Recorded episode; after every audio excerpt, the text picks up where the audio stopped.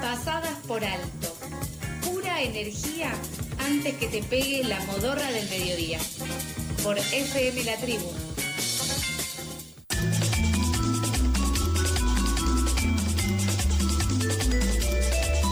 bloque de pasadas por alto y continuamos con más información. Trabajadores y trabajadoras de una confitería del barrio porteño de Recoleta permanecen amotinados en el lugar desde hace más de 40 días en reclamo de sus sueldos que hace cuatro meses no perciben, al igual que aguinaldos y vacaciones sin pagar. Son 16 maestros pasteleros, cocineros y personal de atención al público que se organizaron en esta medida de lucha para recuperar sus ingresos, que son el sostén de sus respectivas familias. Sin dudas es una situación más que desesperante y por eso para conocer más acerca de lo que está sucediendo con estos y estas trabajadores, estamos en comunicación con Miguel Ángel Villafaña, él es uno de los trabajadores de la confitería. Eh, hola Miguel Ángel, ¿cómo estás? Carlos y Sofía, te saludamos al aire FM La Tribu. Hola, hola FM La Tribu. Muchas gracias, muchas gracias por solidarizarse con nuestro reclamo, que muy bien lo estaban describiendo ustedes. Eh, contanos, Miguel Ángel, cuál es la situación que están viviendo ahí, cómo surgió la idea de quedarse eh, en el lugar y si tuvieron algún tipo de respuesta o negociación por parte de los propietarios, de los dueños quienes adeudan eh, salarios, aguinaldo y demás. Sí, sí, bueno, no, la, a ver, la idea de, quedarnos acá fue ganar, ganarle el tiempo porque era cuestión de horas, días, el cierre de este lugar, porque aparentemente hay un emprendimiento inmobiliario detrás de todo esto. Eh, por lo tanto, eh, venía sistematizándose una eh, fuga, podría decirse de alguna manera, porque de capitales en este sentido esta, este negocio era famoso, es famoso en el lugar ya del tiempo de Confitería Plet, porque después le cambiaron el nombre, pero desde el 17 empezaron a, retraer todos los sueldos, a cortarlos a la mitad, a, en tres, en cuatro veces, y bueno, así se fue alargando y acumulándose lo que hoy nos deben a todos, tres, cuatro, cinco, seis, hasta seis meses. Este, eso es lo que nos llevó, yo como delegado gremial, eh, movilicé, digamos, psicológicamente y tomé las herramientas sindicales necesarias para estas ocasiones. Eh, y tomamos la medida de quedarnos a preservar nuestras fuentes laborales o en su defecto de que nos paguen todo lo que nos adeudan, porque nosotros hemos trabajado, algunos trabajamos 20 eh, años, 23, 18, eh, 15, hay variado el tiempo de trabajo, pero esta gente aparentemente estaba sistematizando, eh, la verdad, un vaciamiento de la empresa. ¿Y siempre fueron los mismos dueños? ¿Cuántos años tiene esta panadería?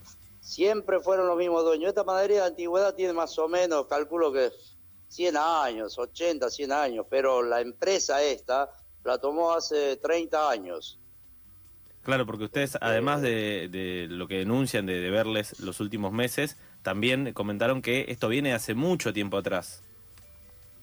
Esto viene desde hace mucho, por eso consideramos que es sistematizado esto y no nos dimos cuenta. Eh, nos hicieron creer que la crisis de, a nivel nacional que hubo en el 17 para acá, eh, después, bueno, incluido pandemia, y aún en pandemia, fíjense la mala actitud de la empresa que recibiendo el ATP por siete meses, esos siete meses nunca, nunca se puso al día, aunque sea mensualmente, con los trabajadores en relación a lo que les correspondía poner ellos, porque el Estado le pagaba la mitad. Nunca quisieron hacerlo. Eh, si tenían que darle 10, le daban dos, por ejemplo, para que tengan una idea. Estamos en comunicación con Miguel Ángel Villafañe, él es uno de los trabajadores de eh, esta confitería que se encuentra en el barrio porteño de Recoleta, que él junto a sus compañeros eh, están eh, quedándose allí justamente pidiendo respuestas. ¿En total son 16 personas o hay más trabajadores? Somos 16 trabajadores y a la vez 16 familias que están padeciendo esta situación. Y este, acá da mucha sensibiliza mucho ver que vienen los hijos eh, y lloran ahí con las madres. Este, es feo. Sí, es una situación eh, desesperante que además viene eh, y atrae un montón de, de variables que podemos ver en otros casos. El caso de que los dueños hayan recibido el ATP y, no, y aún así todo no les hayan pagado, el caso de que eh, haya una, un negocio inmobiliario detrás, que eso haga que 16 familias se queden sin su principal ingreso, como es en este caso. Y justamente pensando un poco en eso y pensando un poco en trayectoria de otros de otros emprendimientos gastronómicos de otras eh, de otros lugares que les pasó lo, lo mismo recordamos lo que fue la trayectoria de por ejemplo las cooperativas Ale Ale los chanchitos eh, la cacerola. Ustedes se, se pusieron en contacto Hola. Miguel, ¿nos escuchas bien? Creo que se cortó la comunicación. Puede ser que se haya Me parece que se cortó la Mientras intentamos eh, restablecerla, eh, bueno, recordamos lo que él comentaba, que hace meses eh, ellos venían con esta situación de que no les estaban pagando los sueldos, que en algunos casos también les adeudan eh, el pago de los aguinaldos, vacaciones sin pagar. Que cobraron el ATP y que aún así todo no regularizaron la situación. Exacto, y que también, si bien eh, ellos denuncian que pasó esto estos últimos meses, es un accionar que tenían los dueños en los últimos años, que siempre se iban atrasando con los pagos, que siempre era un problema eh, el tema de estar al día y que ellos lo, se jactaban de la crisis nacional como para eh, manejarse así. Eh, recordamos también que esta, esta confitería tuvo algún tipo de, también de difusión, justamente en ese sentido también nos solidarizamos. Miguel, ahí nos escuchas mejor. Sí, los escucho. Perfecto. Sí, hola, hola. Hola, hola, perfecto. se nos había entrecortado. Miguel, te decía antes que hay, ah. hay muchos ejemplos de cooperativas como Ale Ale, Los Chanchitos, La Cacerola, distintas cooperativas que, que sufrieron estos vaciamientos y que los mismos trabajadores se organizaron para, para poder seguir gestionando su, su espacio de trabajo, ¿no? ¿Ustedes qué, qué tipo de resolución eh, quieren llegar? ¿Están en contacto con otras organizaciones, con otras cooperativas? Casualmente, mirá, eh, antes que llegaran ustedes, eh, hablar con ustedes, estaba un agente de cooperativas asesorándonos. Nosotros tenemos la idea que si esto se extiende en el tiempo, vamos a llevar a convertirlo en una cooperativa dentro de lo que podamos. Eh, estamos averiguando la parte jurídica, técnica, pero queremos mantener las fuentes laborales. Y en caso contrario, cobrar lo que nos corresponde y después que hagan lo que quieran.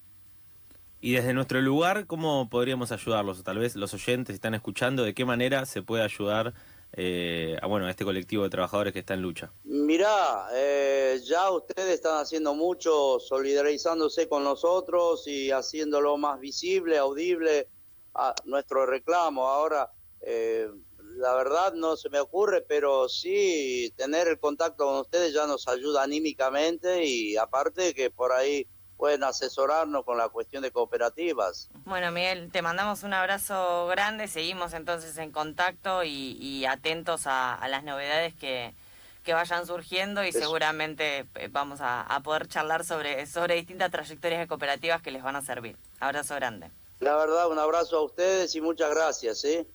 Pasaba Miguel Ángel Villafaña, uno de los trabajadores de esta confitería en Recoleta. Son 16 trabajadores, entre maestros pasteleros, cocineros y personal de atención al público, que están organizados porque eh, están hace más de 40 días en reclamo de sus sueldos, que no perciben hace cuatro meses, al igual que aguinaldos y vacaciones sin pagar. Nos contaba Miguel que esto venía arrastrándose de un tiempo para atrás, que incluso eh, con distintas herramientas que han recibido como ATP y, demás eh, sustentos para eh, los gastronómicos en pandemia, aún así eso no, no, se habían, no, no se habían puesto al día y ahora están en esta situación en la que estas 16 familias, 16 eh, trabajadores y sus respectivas 16 familias se quedarían sin ingresos y sin el sostén eh, de económico, ¿no es cierto? Así que seguiremos este, esta situación y este caso y esperemos también que los trabajadores y las trabajadoras puedan seguir organizados y encuentren una solución a este problema.